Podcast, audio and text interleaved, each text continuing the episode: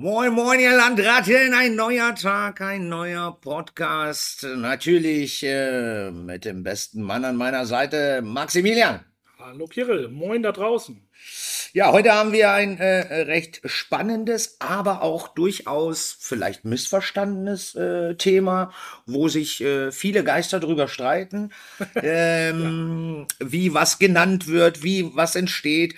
Heute reden wir über was, Max?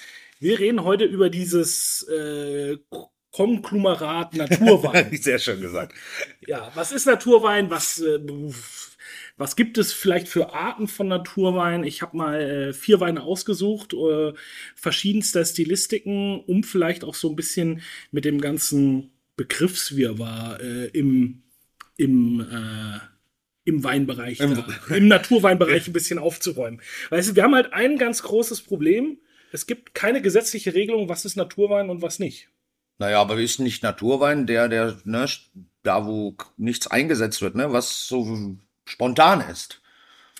Was die Natur eben hergibt. Das sollte doch Naturwein sein, aber dass es keine gesetzliche Regelung gibt. Wir haben doch für alles eine gesetzliche Regelung. Warum dafür nicht? Äh, wir haben nur eine äh, gesetzliche Regelung für Naturwein. Wir dürfen Naturwein nicht auf die Flasche schreiben. Warum? Weil es eben nicht definiert ist, was Naturwein ist. Und ähm, okay. von daher, das ist die, das, das ist das einzige Gesetz, was es im Naturwein gibt. Wir dürfen es nicht auf die Flasche schreiben. ähm, äh, das ist, ich bin jetzt schon am Anfang verwirrt. Ja, ich hoffe, dass ich da ein bisschen Licht heute ins Dunkeln bringen kann, auch für euch da draußen so ein bisschen. Ähm, ich habe vier Weine ausgesucht, die glaube ich, alle sehr unterschiedlich sind. Mhm. Ich habe sie uns alle vier schon mal eingeschenkt. Sie sehen schon sehr unterschiedlich aus. Ja. Ähm, ich wollte dich jetzt fragen, Kira, deshalb habe ich das auch so gemacht, dass ich die alle vier eingeschenkt hatte. Von denen, die jetzt vor dir stehen, von den vier, was sieht für dich nach Naturwein aus? Die, äh, der zweite von, äh, von links. Der das zweite. Ist, das sieht für mich, das ist unfiltriert, das ist für, das ist Orange Wein, auch so würde ich das jetzt nennen. Ähm, das ist für mich ein Naturwein. So sieht er aus. Ich bei den anderen würde ich sagen, die sind alle relativ gut klar. Auch der rote rechts außen. Der zweite von links, wie gesagt, trü leicht trüb, äh, sehr dunkle Farbe. Ich würde an eine Orange denken, deswegen auch der Begriff Orange Wein wahrscheinlich. Ähm, das kann ich so jetzt spontan mit dem Auge sagen. Genau. Deshalb habe ich das nämlich auch so gemacht. Also von wie ich Naturwein interpretiere, sind das alles vier Naturweine. Mhm. Sie sind nur sehr unterschiedlich in ihrer Art, in ihrer Macht. Aber du hattest ja gerade nur gefragt nach dem Aussehen. Genau. Nach dem Aussehen her ist eben für die meisten beim Thema Naturwein dieses unfiltrierte, mhm. das kommt meistens als erstes, dann eben dieser Begriff Orange Wein, mhm. den würde ich vielleicht heute dann auch so ein bisschen aufschlüsseln, was das ist und ähm, weil man muss ganz klar sagen, nicht jeder Naturwein ist ein Orange Wein und nicht jeder Orange Wein ist ein Naturwein. Okay, ich glaube, dieses Thema wird heute etwas länger gehen. Dann, ich glaube, was für viele immer noch so eine Rolle ist, das hast du ja auch gerade schon gesagt, wenig Eingriff, also spontan vergoren, genau. ähm, möglichst wenig äh, Pestizide, Herbizide, also naturnaher Weinanbau. Mhm.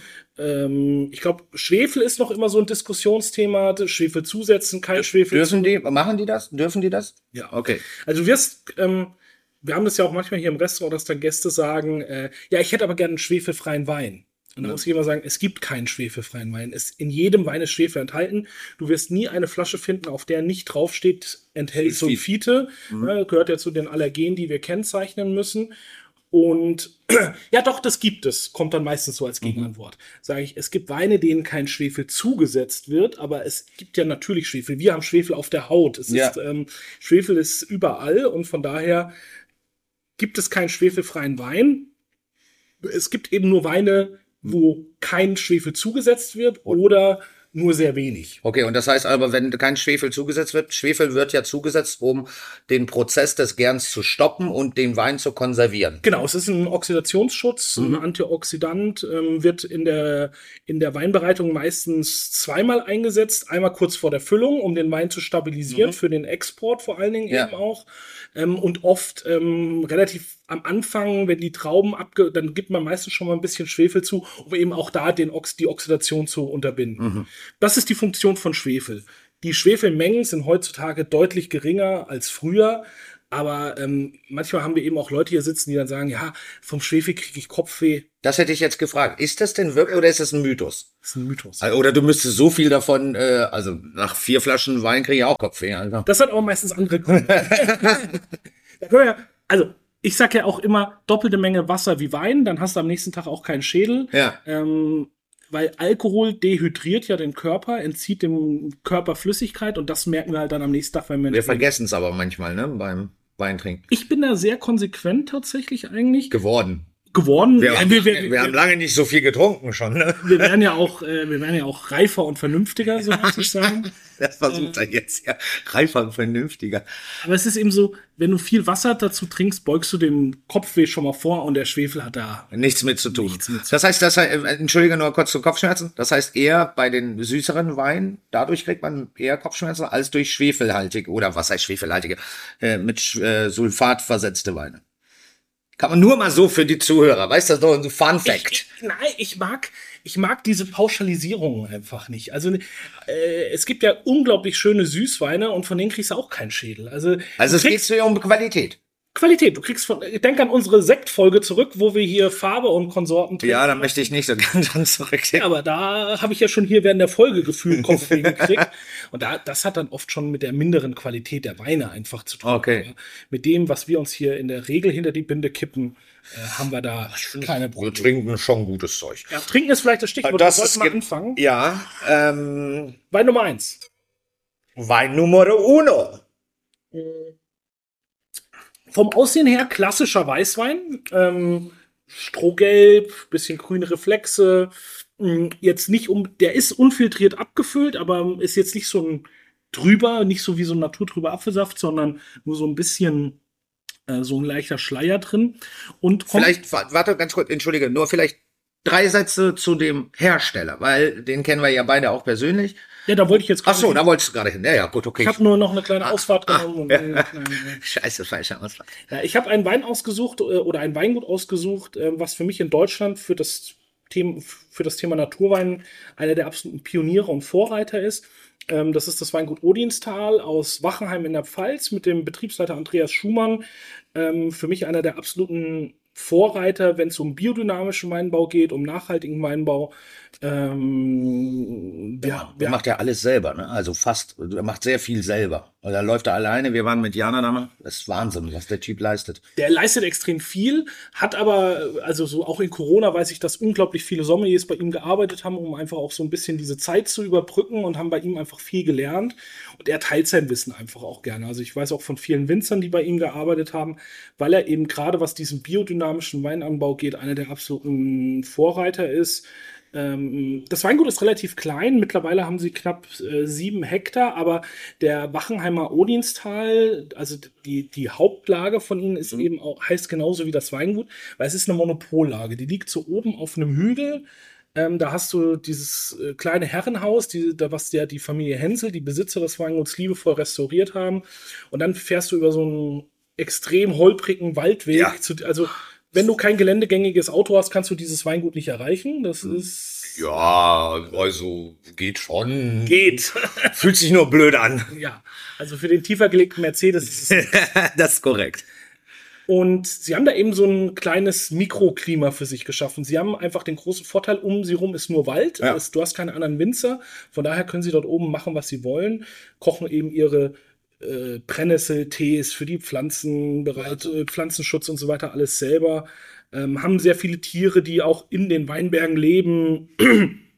machen eben sehr viel nachhaltig. Und das ist für mich eigentlich das Naturweinweingut in Deutschland. Ähm, und äh, was ich ganz spannend finde, äh, seit 2021 trägt es auch den VDP-Adler und ist äh, VDP-Mitglied geworden. Und da finde ich, sieht man auch so ein bisschen die Weitsicht des Pfälzer VDP-Verbandes, der sagt, wir wollen auch so jemanden bei uns drin haben, weil er gehört zur absoluten Speerspitze der Qualität, die wir in der Region haben. Er arbeitet vielleicht anders als viele von uns, aber können wir nicht vielleicht auch was von ihm lernen? Das ist ein ziemlich guter Ansatz. Ich glaube, man kann immer von allen etwas lernen. Genau. Äh, und äh, ich bewundere den Mann sehr. Äh, und vor allen Dingen muss ich aber eins noch sagen, der Ausblick von da oben ist gigantisch. Ne? Also, tatsächlich verbindet mich mit Andreas und mit dem Weingut eine sehr, sehr lange Freundschaft. es war tatsächlich mein erster Weingutsbesuch in meiner, als ich mich entschlossen habe, die Sommelier-Ausbildung zu machen. Hm, dann hat er dich ja positiv geprägt. Es, war, es hat zumindest nicht geschadet. ne? wir hatten einen sehr lustigen Abend. Ähm, das- Andreas und ich, wir denken, äh, wenn wir uns sehen, lachen wir immer sehr über den Abend. Ähm, da war nicht alles in Ordnung, was wir an dem Abend gemacht haben, so möchte ich es mal nennen. ähm, aber es hat Dann jetzt musst du ein bisschen ins Detail gehen. So wenigstens eine Sache, die nicht so ganz in Ordnung war. Ähm, naja, ich habe ja gerade schon gesagt, dass das Weingut sehr weit oben am Berg liegt und dass man da relativ schwer hinkommt. Man kommt da natürlich auch sehr schwer wieder weg. ähm, aber Andreas ließ es sich nicht nehmen, uns nach einer ausgiebigen Verkostung dann noch nach Hause zu fahren. Und das möchte ich jetzt einfach so stehen lassen. Alles klar. Mehr sagen wir da jetzt vielleicht nicht dazu. Grüße gehen raus, lieber Andreas. ähm, ich denke immer noch, und das ist jetzt, das ist 14 Jahre her, 13 Jahre her. Aber wir waren vor zehn Jahren bei ihm. Ne? Und großer, großartiger Mann, großartige Weine. Äh, wir haben jetzt von ihm hier seinen Weißburgunder Basalt. Das ist einer seiner absoluten Top-Weine, der auch in Zukunft dann, wenn ich es richtig, wenn ich richtig informiert bin, eben ein großes Gewächs sein wird. Was Basalt ist, heißt was? Basalt ist der Boden, auf dem er wächst. Basalt Ah. ist ein Vulkangestein ähm, und so 300, 400 Meter hinter dem Weingut war ein alter Basaltsteinbruch. Das siehst du, das siehst du auf Bildern noch, so, so, Mhm. so, ein, so ein Kessel, wo die das äh, früher abgearbeitet haben, das Basalt. Und du hast eben auf die, das ist so ein kleines Hochplateau, wo das Weingut liegt, hast du eben verschiedene Gesteinsformationen und Andreas versucht eben mit seinen Reben oder mit seinen Weinen die verschiedenen Gesteinsformationen gut rauszuarbeiten. Und das ist eben sein Weißbrunner. Er macht dann auch einen Riesling-Basalt, immer sehr steinig, sehr salzig, ähm, immer sehr puristische Weine. Und ähm, wenn wir es jetzt trinken, ich, was die Weine von Andreas immer so ein bisschen auszeichnet, es sind nie laute Weine. Es sind immer ähm, eher ruhige, dezent, es sind Langstreckenläufer. Das ist jetzt mit 20 relativ jung noch. Ähm, aber ich habe das auch schon so mit 5, 6, 10 Jahren Reife getrunken. Da macht es dann richtig Spaß. Und ist von meiner Definition her Naturwein pur. Aber für die meisten sieht er nicht nach Naturwein aus, Genau. sondern wie ein normaler. Aber wie erkennt denn ein, ein Mensch wie ich jetzt in dem Fall, äh, dass es ein Naturwein ist, wenn er erstens nicht auf der Flasche steht und zweitens äh, so aussieht wie ein, äh, sage ich mal, regulärer Wein, den ich mir abends da mal aufziehe? Es ist relativ schwierig. Ähm, ich sag mal so ein, wie jetzt bei Andreas hier hinten drauf, da ist ja zum Beispiel das Demeter-Logo, also er ist eben Demeter zertifiziert. Dadurch- Sowas ist schon mal ein Indikator, dass man sehr naturnah und sehr naturbelassen eben arbeitet. Ne? Aber es ist eben, wie so häufig in der Weinwelt, Begriffswirrwarr, verwirrend und ich, ich will da ja auch niemandem was angreifen, aber man weiß es einfach oft auch nicht besser. Ne? Und macht es dann halt nach bestem Gewissen, aber ähm, das Problem, was wir halt heute in dieser Naturweinbewegung haben, dass halt viele Winzer auch Naturwein machen, weil es halt hip ist, weil es angesagt ist. Und Aber können tun sie es. können tun sie es nicht, weil du, ähm, viel, manchmal hat man das Gefühl, die machen Naturwein, da läuft, oder die machen einen Wein, dann läuft im Keller irgendwas schief, eine Gärung funktioniert nicht richtig oder es entstehen irgendwelche Fehltöne oder so und dann so, ach, dann verkaufen wir es als Naturwein, dann ist das schon okay. Und das ist halt so ein Das. Problem. Du musst halt bei Naturwein unglaublich sauber arbeiten. Du musst genau wissen, was du tust. Mhm. Du musst einfach ein sehr, sehr guter Winzer sein. Und dann kannst du auch sehr, sehr guten Naturwein machen. Es gibt sehr viel schlechten Naturwein, aber es gibt auch sehr viel schlechten kommerziellen Wein. Ne? Also Ja, da brauchen wir gar nicht drüber reden. Das decken wir ja immer wieder auf.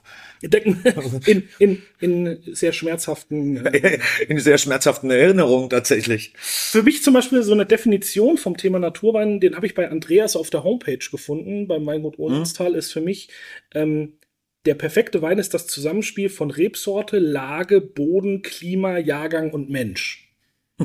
Ja, so trifft, also trifft eigentlich ganz gut. trifft es eigentlich ganz gut. Ja. Und ähm, ja, probiert die Weine gerne mal aus von Weingut Ohlenstal. Was Es gibt- kostet der denn? Oder kriegt man den überhaupt noch? Die Weine sind schwer zu finden, weil ähm, Andreas ist sehr, sehr stark im Export, gerade Richtung Skandinavien und Asien und so vor allen Dingen. Ähm, ist er sehr gesucht und die Menge bei fünf oder sechs Hektar ist halt verschwindend gering. Es gibt ausschließlich Weißwein, es gibt keine Rotweine von dem Weingut. Ähm, Sehr, ist immer sympathischer, der Kerl. es gibt äh, die Weine zu kaufen durchaus. Man muss halt beim gut sortierten Weinhändler oder im Onlinehandel gucken. Ähm, zum Beispiel, wo habe ich es jetzt gesehen? Bei Lobenberg, äh, die haben die Weine. Und da würde der Wein jetzt 42 Euro kosten. Ja. Aber ich finde jeden Euro wert, weil einfach sehr, sehr schön tatsächlich nicht laut, wie du das trifft das sehr gut, nicht laut, aber die ganze Zeit sehr angenehm im Mund vom Gefühl her. Könnte tatsächlich etwas älter werden. Mhm. Braucht auch immer Luft. Ne? Also das sind Weine, da würde ich immer ein großes Glas empfehlen, den auch empfehlen zu karaffieren und den bloß nicht zu kalt trinken. Ne? Mhm. Also weil wenn der ein bisschen auf Temperatur kommt, kommt halt auch der Geschmack noch. Finde ich sehr lecker. Was hast du uns denn, also das, das, jetzt kommen wir ja zu dem, den ich als Orange beschreiben würde. Äh, wo, wo kommen wir denn her? Wahrscheinlich irgendwo Spanien oder Äh, Italien tatsächlich. Italien? Italien, okay. Genau. Wir sind in äh, Südtirol ähm, bei Alois Lageda, auch einem sehr Wow. bekannten, äh, sehr, sehr bekannten Winzer. Auch einem sehr großen Weingut, muss man sagen, aber auch ähm, für Italiener oder für italienische Verhältnisse einer der Vorreiter, wo es um ähm, biodynamischen und nachhaltigen Weinbau geht. Ähm, Alois Lageda ist ein riesengroßes Weingut. Also die haben weit mehr als 100 Hektar, die sie ähm, bewirtschaften. Und er hat sich schon, er hat schon sehr früh angefangen, sich Gedanken auch über Klimawandel und Veränderungen zu machen. Lebt zum Beispiel selber seit über 30 Jahren, glaube ich, ve- vegan sogar oder vegetarisch. Mhm. Ähm, haben auch unglaublich viele Schafe, die beim Grasen im Weinberg eben helfen, um den Boden äh, auf Trab zu halten. Ja, Und- spart sich Personal, äh, stellt er Schafe hin. Ist ja, Ja, nicht jemand, doof. jemand muss ja auch auf die Schafe aufpassen. Aber ist nicht doof. Die Idee ist ja grundsätzlich sehr gut. Ich habe jetzt hier einen Wein ausgesucht aus seiner Kometenlinie. Du hast hier deshalb diesen Kometenschweif auf dem, äh, auf dem Etikett. Äh, Jahrgang ist 2016 und das ist die Rebsorte Gewürztraminer. Ähm, das merkt denke an Wasser hin, der, der erinnert mich an das, aber ich, also ja, aber ich finde es, also ich, Gewürztraminer habe ich ganz anders natürlich. Hier sind die Nuancen drin, also aber nicht komplett der Gewürztraminer. Weißt du, woran er mich erinnert, wenn du jetzt reinriechst? Denk mal an unsere Bierfolge zurück. Die ist ja auch gerade online ja. Vor ein paar Wochen. Ähm, an die IPAs. So dieses äh, leicht bittere, aber dann trotzdem auch fruchtig aromatische. Dann hat es so ein bisschen was von, von Honigmelone, von äh, getrockneten Ja, oxidierte Orangen. so ein bisschen. Oder diese, diese Schwefelaprikosen. Genau, genau, an sowas erinnert mich das eher. Und das ist jetzt, Und im Mund ist er völlig anders. Er ist in der Nase. genau, in der Nase ist er super opulent. Ja. Und wenn du ihn am Gaumen hast, ist das furztrocken, was du auch nicht erwarten würdest von der Nase her. Ja. Ähm, es ist super salzig. Es hat eine geile Säure. Wir reden über einen sieben Jahre alten Wein. Ähm, ich finde, der hat immer noch einen schönen ja wie, bei mir kriege ich wie, wie, wie, Tannine, wie beim Rotwein auf der Zunge. Genau. Das, Das, kommt wodurch? das kommt durch diese spezielle Weinherstellung beim Thema Orange Wein. Mhm. Ähm, es ist ein Orange Wein und ein Orange Wein ist ein Weißwein, der aber in der Rotweinmethode hergestellt wird. Ah, okay. Der, es werden alle Orange-Weine in dieser Methode hergestellt. Genau. Okay. okay. Und äh, die Methode ist, du nimmst eben die Trauben, presst die an und lässt dann den austretenden Saft mit den Traubenschalen in Kontakt Mhm. für mehrere Stunden. Hier waren es jetzt, wenn ich es richtig im Kopf habe, 48 Stunden, Mhm. also knappe zwei Tage. Hat man eben die, da- das macht man dann meistens auch äh, in offenen Gärbottichen, wie man es eben beim Rotwein macht, sodass auch Sauerstoff drankommt, dass die Gärung starten kann. Ähm, und dann lösen natürlich die, die, der Saft löst dann aus der Traubenschale natürlich einerseits Farbe, Mhm. die ja bei einer vollreifen Traube immer so einen leichten orangenen Touch mit drin hat. Dadurch kommt diese Farbe. Okay, krass. Und aber eben auch diese Phenolik, dieses Gerbstoffartige, was wir vom Rotwein eben als Tannin kennen, beim Weißwein eher untypisch ist, aber zu dieser Kategorie Orange Wein definitiv dazugehört. Und wird der Orange-Wein zwar im Rotweinverfahren gemacht, wird er dann auch ohne Zusätze oder möglichst schlicht, äh, also mit Spontanvergärung, unfiltriert und so weiter. In der Regel ja, aber auch da gibt es Leute, die machen dann eben eine Maischegärung, aber dann verlässt sie vielleicht manchmal der Mut und sie ziehen es dann doch konventionell zu Ende durch. Ähm, aber in der Regel, wenn du, ein wenn du einen Orange-Wein machst, machst du unfiltriert, Maischegärung, äh, wenig Schwefel, ähm, Spontangärung. Und dann kommt genau sowas bei raus. Ich finde die Nase tatsächlich deutlich interessanter als äh, im Mund. ich mag halt diese, diese, diesen Kontrast einfach. Die Nase haut dir ja eigentlich einmal, oder das Glas haut dir einmal auf die Nase. Ne? Da kommt einmal wirklich raus, dieses intensive Dörrobst, ähm, äh, kandierte Früchte, auch so ein bisschen was von Ingwer, finde ich. Äh, Also leichte Schärfe ist auch in der Nase zu spüren. Genau. Und dann hast du es am Gaumen. Mm. Super frisch, super knackig, diese Phenolik dazu. Ich finde die Weine halt ähm, oft, ich möchte davon keine ganze Flasche trinken, Nee, könnte ich auch nicht. aber so in der Speisenkombination ist es oft wirklich ganz, ganz spannend. Was würdest du dazu essen? Ähm, ich denke jetzt hier zum Beispiel so an einen unserer Klassiker, äh, an unseren Pulpo mit dem Bohnencassoulet, wo dann auch so ein bisschen Schärfe drin ist. Wenn, wenn du dann noch so, du hast ja manchmal dann diese Mangowürfel mit drin Genau. gemacht oder Passionsfrucht. So dieses, wo du auch im Gericht so einen Kontrast aus Schärfe, Säure, Frucht. Also auch markante Gerichte dann, weil ich finde, es ist ein sehr markanter Wein. Ja. Das ist Wahnsinn. Äh, bekommen denn unsere Zuhörer den irgendwo? Ähm, das Problem ist bei diesen Kometenweinen, das ist wie ein Komet, der tritt mal auf und mal nicht. Ah, das heißt, es ist keine Dauerserie. Es ist keine Dauer. Es gibt eine Dauer-Kometenserie, nur die Weine sind eigentlich jedes Jahr andere. Ähm, also diesen Min äh, gibt's im Moment nicht mehr. Ähm, vielleicht hatte ich noch irgendeinen Online-Händler. Wir haben auch nur noch ein paar wenige Flaschen. Ähm, die aktuelle Serie, da gibt's dann sowas wie, äh, was habe ich gesehen? Da gibt's einen Muscatella Sekt, glaube ich, der so in Petnat gemacht Okay. ist. Ähm, es gibt verschiedene Rhone-Rebsorten.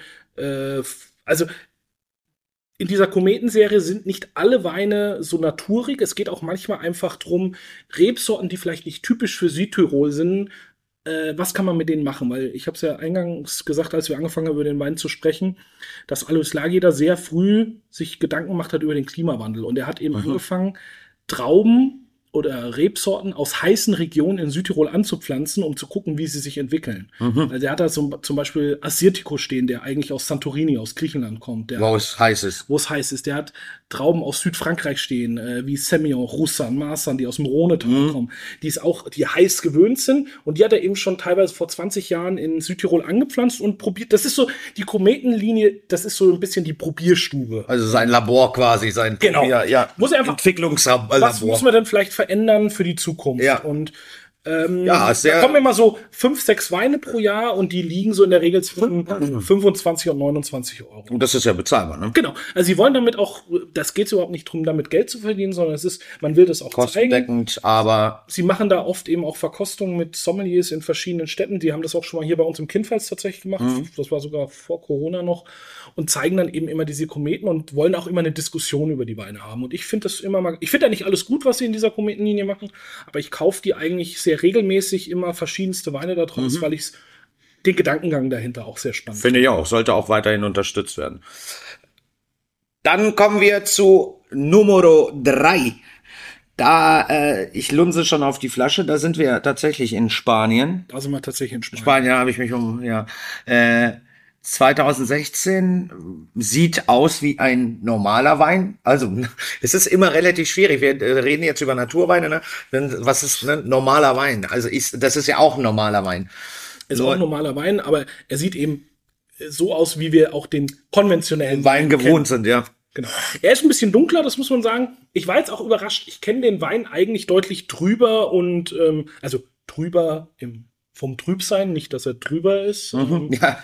Und Trüb, trüber, nicht drüber. Vielleicht liegt es gerade an dem Jahrgang 2016. Es ist Xarello äh, aus dem Penedès, also wir sind in Katalonien und ähm, das ist der Spill von äh, Ton Rimbaud, einem absoluten Naturwein-Winzer. Der macht auch tolle Cavas im Naturweinstil.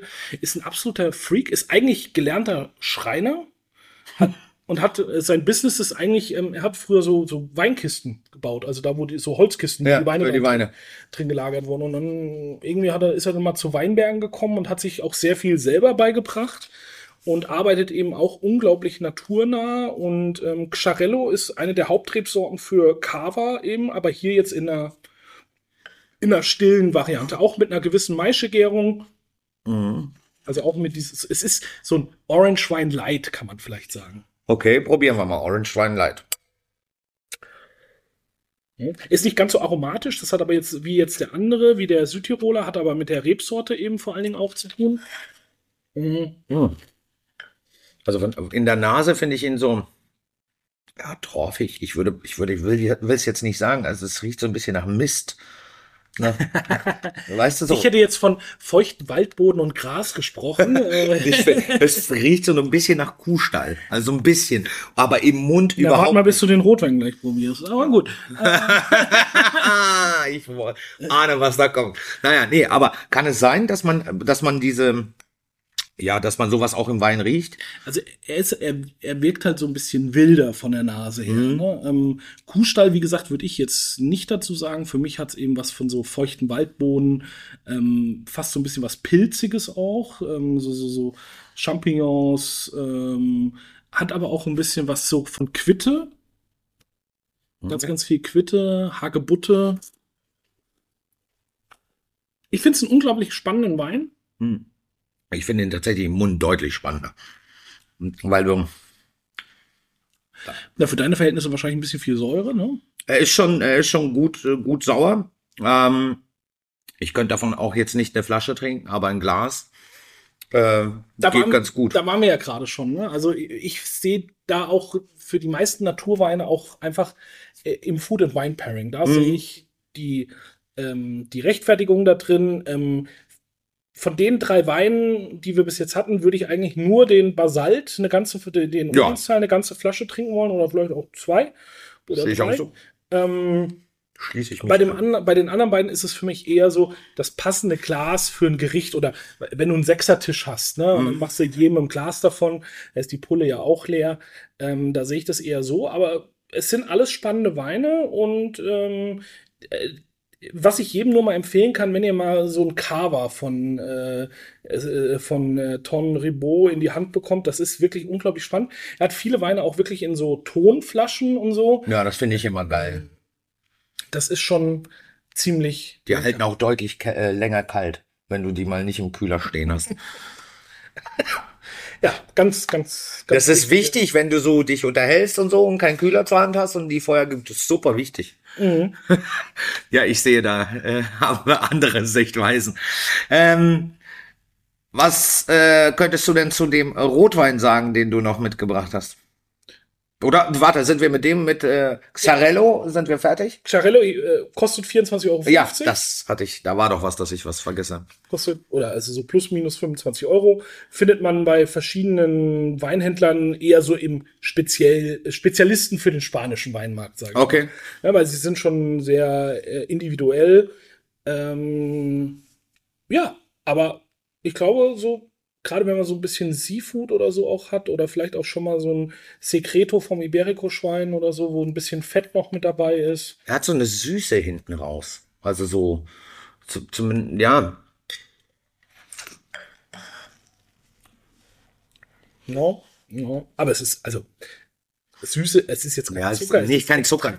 äh, Ja, es erinnert mich an irgendwas, ich weiß aber nicht an was, komme nicht drauf im Kopf. Hm. Irgendwie so René Klote da, irgendwie diese Richtung, glaube ich. Diese- Ich war ja bei Quitte zum Beispiel. Ne? Ja, aber äh, Quitte ist ja auch, die Quitte ist ja eher Tannine und eher, ja, wie soll ich sagen, eher mit Säure äh, Mhm. verbunden. Aber das, dieser eine, dieser Abgangsgeschmack von dem Wein, das finde ich äh, ganz interessant. Muss ich gleich nochmal in Ruhe probieren. Nochmal nachverkosten. Nochmal nachverkosten. Mm. Genau, der Rotwein ähm, kommt jetzt von einem, oder wahrscheinlich vom einzigen Naturweinweingut, was es in Südafrika gibt. Ach was. Wir sind in Südafrika. Wir sind beim Weingut äh, Testalonga äh, bei Craig Hawkins. Wieder Schweiß. Ja, ich, darum hatte ich ja gesagt, warte mal, bis du den Rotwein riechst. Ähm, riecht nach so einem Pferdeschweiß, als wenn du so. Rieche Weltern Pferden. Ja, aber wenn du so ausgeritten bist äh, früher, nimmst du den Sattel runter, was dann da und äh, das ist so dieser typische Geruch für diesen Wein. Und Mich das, gerade daran erinnern. Ja, deine Tochter will doch reiten gehen. Bald wirst du. Ich habe früher auch geritten, tatsächlich. Also, ich hatte einen guten Freund, der hieß Joshua, der hatte ein Pferd und das mussten wir immer pflegen. Da waren wir 13 oder so. Und bis mir das Pferd einmal auf den Fuß getreten ist, da hatte ich keinen Bock mehr. Das hat nämlich ziemlich wehgetan. Kann ich verstehen. Aber naja, vielleicht musst du Emma ja dann bald mal vom Reiten abholen, dann äh, kannst du mal am Pferd schnüffeln. ähm, nein, also Okay, let's go. Craig Hawkins ist so ähm, wirklich, ich kenne kein anderes Weingut in Südafrika, was so naturnah oder so naturweinmäßig arbeitet. Das ist jetzt sein Baby Bandito. Seine Weine haben immer so ein bisschen, Baby Bandito? ja, die haben immer so ein bisschen komische Namen. Das ist jetzt Follow Your Dreams. Und ähm, Ein schwitzendes Pferd, das ist echt mein Traum. Wenn du deine Tochter fragst, bestimmt. Aber wie Opa bezahlt das Pferd? Das so, ne? Ja, Opa bezahlt das Pferd, Gott sei Dank. Die Rebsorte ist Carignan. also eine südfranzösische Rebsorte. Und da merkt man auch, Craig Hawkins hat bei in Südfrankreich gelernt, ähm, beim Weingut Matassa, auch ein sehr bekanntes Naturweinweingut. Und ähm, hat, war dann jahrelang Kellermeister für ähm, das für ein Weingut, wenn ich es jetzt richtig im Kopf habe, Lämmerschock. Die waren immer sehr gut, jetzt nie überragend und sind dann vor ein paar Jahren an ein Finanzkonsortium verkauft worden und die wollten dann mehr so Mainstream machen. Und da hat er dann irgendwann gesagt, nee, da habe ich keinen Bock mehr drauf, dann mache ich nur noch meine eigenen Weine. Mhm. Sitzt im Swartland, da wo die ganzen wilden ähm, äh, die ganzen wilden Weinmaker sitzen. Genau, also Andrea Malineux, Chris äh, Ibn Sadi und so die Creme de la Creme. Und ähm, er ist da schon so ein bisschen sein Eigenbrötler, aber seine Weine sind sehr ja, unique und oft auch wirklich verschwindend geringe äh, Mengen, die produziert werden. Also ich glaube, von dem Wein macht er irgendwie je nach Jahrgang zwischen 800 und 1000 Flaschen. Oder oh, ist ja nix. Das ist nix. Die Weine sind sehr gesucht, also sie haben immer sehr schöne Etiketten, so mit ähm, ähm, Farbe und äh, immer so Fotos. Schwarz-Weiß Farbe, Schwarz ja. genau. Ähm, ich ich finde den Wein unglaublich spannend. Ja, mir, für mich hat er so viele Tannine irgendwie. Also ich finde ihn in der Nase, dieses nasse Pferd geht mir nicht mehr aus dem Kopf. Ähm, aber im Mund, also im Mund beim Luft reinziehen, super, aber im Abgang, der liegt mir immer noch auf der Zunge. Das ist mir, das ist für mich zu viel. Ich wüsste auch nicht, was ich dazu essen würde. Fällt mir nichts zu ein, weil das einfach stramm im Mund dann ist und im Abgang. Ja, es hat eine schöne Säure. Ähm, ich wäre jetzt vielleicht bei so einem, bei so einem Eintopf, so mit, mit, mit Wurzelgemüse, so einem Speck, Schwarte mit drin. Eben. Ich weiß nicht, ob er das schafft dann, weil das. Durch die Säure auch nochmal. Der gibt ja nochmal ja, so einen Kick mit. Die, aber die Salzigkeit, dieses Raucharoma und der ist schon. Ja, ist das jetzt nicht, weißt du, wie manche Rotweine total blumig, andere total verschlossen oder erdig oder ne, das Rotwein ist ja für mich, ich assoziiere das damit. Und der ist irgendwie, der hat so eine eine Base. Da, da ist. Oder wir haben ja jetzt im Moment gerade unseren Seeteufel mit der Blutwurst oben drauf. Zander haben wir aktuell. Äh, Zander. Zander. Ja, ja, mit der, also die Blutwurst könnte ich mir mehr vorstellen, weil die so diese Aromatik dann mitbringen würde und der würde das gut auffangen. Das liegt sich da auf. Stimmt, Blutwurst, das ist auch. Also Blutwurst, Kartoffelpüree, das reicht. Ja, so Himmel und Ed. Ja. der, nee, der Wein braucht was Deftiges. Also das ist kein Wein für eine filigrane Speise. Drum war ich eben jetzt bei so einem Eintopf oder eben was mit Blutwurst oder ähm, eher so ein bisschen was Deftiges, so, so, so eine so ein Pfälzer Saumagen vielleicht auch. Oh ja, das könnte funktionieren. Ne? Also das ist jetzt kein Wein, der äh, ein Rinderfilet mit Steinpilzen begleiten äh, sollte oder sowas, ne? weil er doch sehr, er ist schon auf eine gewisse Art laut, aber eben nicht fruchtig laut, nee, genau. Äh, sehr diese Speckigkeit, äh, Schwitzigkeit, Rauchigkeit so ein bisschen und dann halt am Gaumen diese Mischung aus unglaublich hoher Säure, gepaart mit, ähm, mit, äh, mit, mit so einem jugendlichen Tannin, obwohl wir auch hier, komischerweise habe ich drei Weine aus 2016, habe ich gerade gemerkt. Ähm, weiß nicht, ob das ein guter Naturweinjahrgang war oder. Ähm, ja, zweiter, alter Schwede, der ist auch schon ordentlich. Und dafür ist er noch knackig rot, ne? Also die Farbe ist ja, naja, was heißt knackig, aber schon sehr farbintensiv, nicht dieses Blasse, was man sonst ja kennt. Und das ist jetzt zum Beispiel ein Wein, der kommt nahezu ohne zugesetzten Schwefel aus. Also ich glaube, er gibt nichts dazu, sondern der ist nur mit dem natürlichen Schwefel mhm. abgefüllt. Aber trotzdem steht eben drauf Contain Sulfites, weil es ist eben trotzdem Schwefel drin. Ja, klar. Mhm. Und das muss dann natürlich auch immer deklariert werden. Genau, es gehört ja zu den Allergenen. Es muss auch ähm, du siehst dann zum Beispiel oft bei ausländischen Weinen, siehst du meistens noch mal einen Aufkleber. Mhm. Hier oben steht jetzt enthält Sulfid, weil es muss natürlich auch immer in der Sprache auf dem Etikett stehen, in dem der Wein verkauft, in dem Land, in dem der Wein verkauft okay. wird. Okay, warum? Das versteht auch jeder. Also, ja, vielleicht versteht aber die 80-jährige Omi nicht Contain Sulfids. Okay. Ja, das ist natürlich ein Argument. Ich finde es immer schade, weil es die Flasche verunstaltet, aber. Hier kommt natürlich aber auch noch dazu, zum Beispiel bei sowohl bei Südafrika als auch bei kalifornischen oder bei amerikanischen Weinen muss zum Beispiel auch immer der Importeur mit angegeben werden. Mhm. Und das ist hier eben ja auch Ach so, okay. Kleber mit drauf. Ja gut, das ist wiederum verständlich, so dass man drauf zurückgreifen kann. Lass uns doch. Ach so, entschuldige. Ja, bitte. Sag Den- doch noch was. Also die Weine sind wirklich sehr, sehr schwer zu bekommen, weil eben auch nur verschwindend geringe Mengen, nach Deutschland kommen da manchmal nur 120 Flaschen oder so oder noch weniger. Mhm. Ähm, wenn man sie kriegt, sind die aber jetzt auch nicht so teuer. Also die liegen so zwischen 25 und 30 Euro. Also Das ist wirklich nicht teuer. Warum sind die denn so günstig dann? Wenn, weil ich meine, alleine, alleine die Fracht oder der, der Weg ja, und dann natürlich auch nur 1000 Flaschen maximal oder in dem Fall 1000 Flaschen davon produziert werden. Also er hat auch teurere Weine, das ist so aus seiner Mittellinie sozusagen. Er hat noch seine Top-Linie.